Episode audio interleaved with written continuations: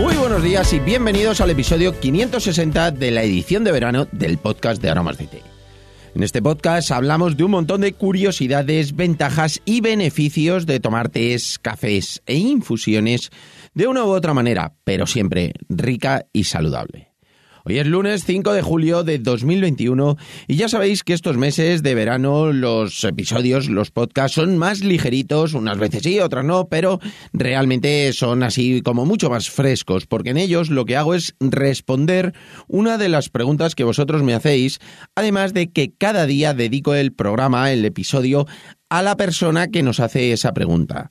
Dejo enlace en la nota del programa para que podáis hacer todas las consultas que queráis o que nos contéis vuestras rutinas, costumbres en cuanto a los tés, cafés e infusiones y os dedico el programa y le damos respuesta a todas esas dudas que vosotros tengáis. Hoy vamos a dedicar el programa a Olga, que nos hace una pregunta muy interesante sobre nuestros tés y más en concreto en cuanto a la producción y sus ingredientes. Si quieres saber cuál es esa pregunta, continúa escuchando y lo descubrirás.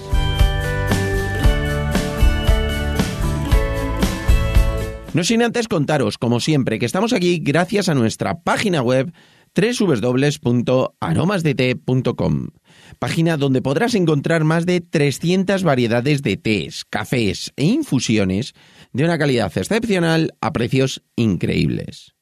Muchos de ellos son ecológicos y todos naturales. Servimos en 24 horas, no tenemos pedido mínimo y todos los portes son gratis para los pedidos de más de 20 euros. Y ahora sí, vamos derechos al grano. Lo primero que vamos a hacer es que vamos a leer la pregunta que nos hace Olga acerca de los ingredientes que vamos a utilizar para luego elaborar nuestras mezclas y nuestros test. Y nos dice, ¿cómo se deshidratan las frutas y flores? ¿Por qué conservan esos sabores? Bueno, vamos a ver, Olga. Me parece muy interesante la pregunta. Muchísimas, muchísimas gracias, de verdad. Y lo que vamos a ver es que, bueno, principalmente tenemos que tener claro que el mayor enemigo del té, de lo que es la propia infusión, siempre es la luz, el aire y por supuesto la humedad. Entonces, normalmente cuando estamos hablando de esas frutas, de esas flores, lo que tenemos que hacer siempre es esa deshidratación. Lo que tenemos que hacer es que no tengan nada de humedad para que se puedan mezclar a partir de ahí vamos a ver distintos métodos, porque dependiendo de lo que sea, eh, del tipo de fruta que sea, va a tener eh, o se va a utilizar un método u otro. ¿Por qué? Porque son distintos métodos los cuales son más adaptados a un tipo eh, de fruta, si es más carnosa, si es menos carnosa. Entonces yo lo que voy a hacer va a ser explicarte más o menos para que puedas saber cómo lo hacemos. Lo más importante es que sepas que nosotros siempre, siempre lo que utilizamos tiene que estar completamente deshidratado. No puede tener humedad, bien sea con un proceso u otro, pero realmente no puede tener humedad porque nos estropearía el té. Es más, si queréis, en algún otro programa hablamos de ¿Cómo conseguimos que el té esté seco? Porque hay veces que si son tés que ya están fermentados, bueno, pues han tenido un proceso de, humedad. Bueno, pues ahí se consigue que el té esté completamente seco y es algo de producción que se hace directamente en las fincas, se hace en origen. Cuando se cosecha el té o cuando se fermenta, luego para secarlo completamente y que tengamos las hojas como vemos aquí, que por mucha frescura que tengan, están completamente deshidratadas, bueno, pues es un proceso que se hace en origen. Luego, lo de las frutas, las flores y demás, también se hace cada uno en su origen. A nosotros ya nos llega completamente seco, como os contaré luego. Yo también deshidrato algunas frutas, sobre todo frutas, también algunas plantas aromáticas y demás, pero bueno, porque me gusta, pero es algo que hago yo personalmente, lo que siempre digo, pues para la casa o para hacer alguna prueba de algún de alguna variedad, para hacer algunas infusiones, y yo también deshidrato algunas cosillas, por eso conozco un poquito cuáles son estos procesos. Los procesos o los métodos que se suelen utilizar principalmente es la deshidratación, por supuesto, que es un proceso que se hace por temperatura y aire. Eh, realmente se le quita la humedad a las frutas. Normalmente son frutas que tengan bastante humedad, por ejemplo, pueden ser pasas, dátiles, plátanos. Bueno, pues eh, lo que se hace es que se le somete a, temperatura y hace un, círculo, un circuito de aire, que es un aire muchas veces circular, pero bueno, hay veces que es entrada-salida. Y lo que se hace es que, bueno, pues con ese aire, que el aire deshidrata mucho a una temperatura, bueno, pues eh, conseguimos reducir toda la, toda la humedad, todo el agua que tienen, que tienen esas frutas.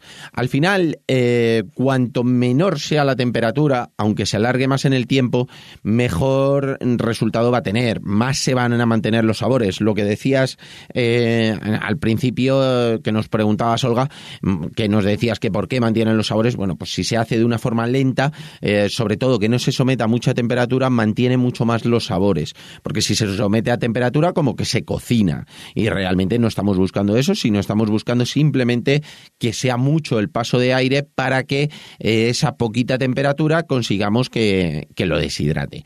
Realmente es un proceso que modifica algo el sabor, pero principalmente lo que hace es que lo intensifica. Al quitar la humedad, intensifica el sabor.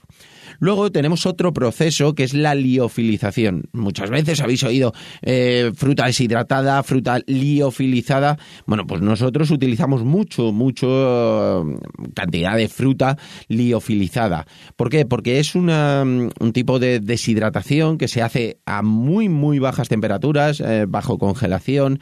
es una deshidratación en frío que se llama. Se baja muchísimo la temperatura y eso hace que reduzca completamente la humedad path. Pierde muchísimo peso la fruta a la hora de hacer este proceso, no pierde propiedades, no pierde sabor, mantiene mm, prácticamente el 100% del sabor, de las propiedades y se utiliza para algunas frutas con unas características concretas. Eh, sobre todo que tenga una densidad más o menos concreta, que suelen ser fresas, suele ser frambuesa, eh, moras también. Bueno, pues es un tipo de fruta diferente. Si por ejemplo hiciéramos esa liofilización en las uvas, en las pasas, se quedaría solamente la parte de, de fuera, lo que es la piel. La parte de dentro desaparecería completamente cosa que si lo hacemos con un proceso de deshidratación, como se hace eh, o se puede jugar muchísimo más con ello y dejarlo en un punto intermedio, pues quedan muchísimo más carnosas habiendo quitado toda esa humedad. Entonces, nosotros realmente utilizamos tanto fruta deshidratada como fruta liofilizada. Es algo, como os decía, yo eh, la liofilización no, porque es un proceso muchísimo más complejo y requiere de determinada maquinaria que no es fácil eh, de uso doméstico, pero deshidratadoras yo sí que tengo. ¿Por qué? Porque a mí me da muchísimo juego, tanto para uso doméstico como para eh, usos de, bueno, pues determinadas cosas que sí que, eh, bueno, pues a lo mejor una fruta viene con demasiada humedad o viene cualquier cosa. Bueno, pues yo analizo, reviso y lo que hago es que a lo mejor le quito un poquito más de humedad. Eso sí que lo hago en el proceso de deshidratación. Y luego, pues a lo mejor hago una fruta temporada que hay muchísima cantidad, pues para conservarla, bueno, pues hago snack o hago cositas con esas frutas, pues para tomar, pues eh, como digo, es algo doméstico, pero sí que utilizo bastante la deshidratación. Ahora, por ejemplo, mirando hacia el verano, bueno, pues un montón de, de hortalizas, me gusta siempre deshidratar y guardar, es una forma de conservar de una forma, bueno, pues totalmente natural. Y ahí, pues sí que juegas con la temperatura y el paso del aire. Y luego, como me comentabas de las plantas, flores y demás, bueno, realmente es una deshidratación la que se hace, pero normalmente se suele hacer de una forma controlada al aire.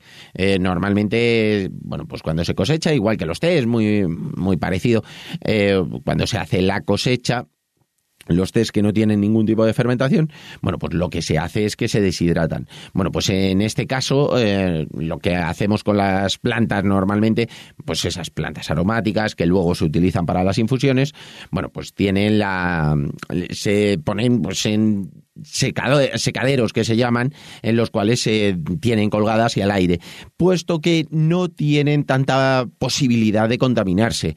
Realmente en todos los procesos se hacen súper controlados pero el tema de, de las plantas, las flores, no existe esa posibilidad de contaminación porque, evidentemente, no tienen los azúcares que tienen las plantas, no tienen el riesgo de que llegue, de que llegue cualquier bicho, cualquier eh, contaminación bacteriológica que puede existir, eh, eh, pues sobre todo en las frutas, porque al tener ese, ese dulce, bueno, pues va a cualquier bicho, entonces hay que hacerlo de una forma muchísimo más cerrada. Lo que son las plantas no tiene nada que ver. Yo, por ejemplo, cuando deshidrato, pues sí, deshidrato para mí, pues no pasa absolutamente nada. Se pone malo, bueno, pues se ve rápidamente, pero cuando son grandes cantidades hay que hacerlo de una forma súper, súper controlada y con unas medidas súper estrictas siempre tenemos que tener clarísimo que alguna vez me habéis dicho, oye, pues es que he dejado el té en un sitio y luego he visto y tenía algún pequeño bichito. Realmente es que es natural. Entonces, todos los azúcares que tienen esas, esas frutas se quedan, aunque lo deshidratemos. Todas las propiedades. Entonces, bueno, pues es un caldo de cultivo que le apetece a los bichos ir ahí. Es que es algo de lo más normal. Y eso es lo que demuestra eh, que es totalmente natural. Eso es algo que a mí me gusta evidentemente hay que evitarlo siempre que, podamos, pero me gusta que, se vea que es eh, completamente natural y que bueno, pues es suculento para también esos bichillos. Y la verdad es que, bueno, pues es algo que, bueno, como te decía, las plantas es lo que menos eh, riesgo de contaminación tiene y, bueno, pues se hacen completamente en secaderos, al aire, lo habitual, el proceso antiguo de toda la vida. En cambio, las frutas que son más delicadas, son procesos pues, mucho más cerrados en ese sentido. Y nada, hasta aquí por hoy. Espero que os haya gustado este episodio del podcast de verano. Y lo de siempre, espero que te haya gustado muchísimo a ti, Olga, y que nos cuentes si tienes alguna otra consulta, que ya sabéis que dejo en las notas del programa, dejo enlace para que podáis hacernos las preguntas que queráis. Y nada, un abrazo enorme a todos y si os ha gustado espero que nos lo contéis con vuestras valoraciones y comentarios sobre cualquier tema que queráis que tratemos en el podcast, además de vuestras suscripciones en iVoox, Aitan, Spotify y sobre todo, de verdad, muchísimas, muchísimas gracias por vuestra atención y dedicación tanto aquí como en nuestra página web www.aromasdete.com. Un abrazo enorme, pasad un gran lunes y una estupenda semana. Nos escuchamos mañana martes, como siempre, a las 7 y cuarto.